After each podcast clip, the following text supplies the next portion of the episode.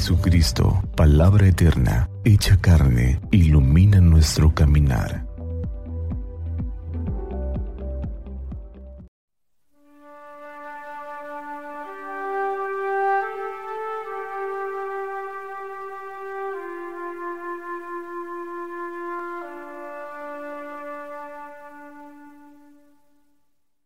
Miércoles 12 de octubre del año 2022. Del Santo Evangelio según San Lucas. Gloria a ti, Señor Jesús. En aquel tiempo Jesús dijo, hay de ustedes fariseos porque pagan diezmos hasta de la hierbabuena, de la ruda y de todas las verduras, pero se olvidan de la justicia y del amor de Dios. Esto debían practicar sin descuidar aquello.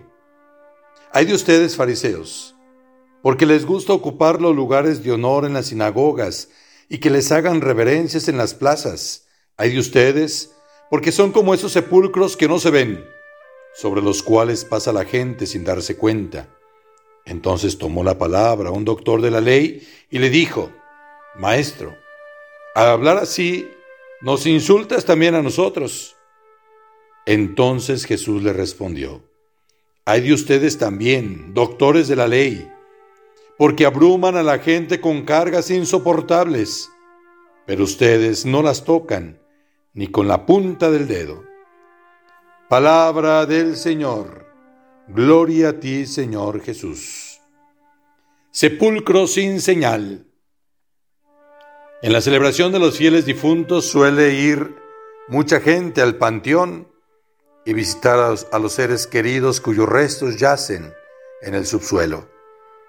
Habrá tumbas que parecen verdaderos mausoleos, otras más discretas y otras más que parecen abandonadas. De hecho, carecen de señal. Cuando hay un sentimiento religioso por respeto, no pisamos encima del montículo que manifiesta que ahí se ha sepultado una persona preferimos rodear. Al tiempo de Jesús era razón de impureza tocar las tumbas o pisar sobre ellas. La comparación que hace Jesús de los fariseos que son como esos sepulcros que no se ven, pero son causa de impureza, es fuerte. Pues hace ver que ellos por su hipocresía están muertos y conducen a otros de manera imperceptible sin darse cuenta a la muerte y a los maestros de la ley los acusa también de hacer complicada la relación de los fieles con Dios.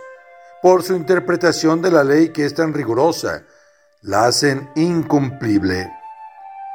Por preocuparse de la ley de Dios, se olvidan del Dios que da la ley para expresar su voluntad de estar cerca de la vida del hombre. ¿No llevaremos nosotros también un poco de fariseos y un poco de legalistas, que esta palabra de Dios nos ilumine y que en lugar de ser fuente de contaminación maligna, nos convirtamos en fuente de bendición para todos aquellos que nos rodean. Ánimo, que Dios nos bendiga a todos. Saludos.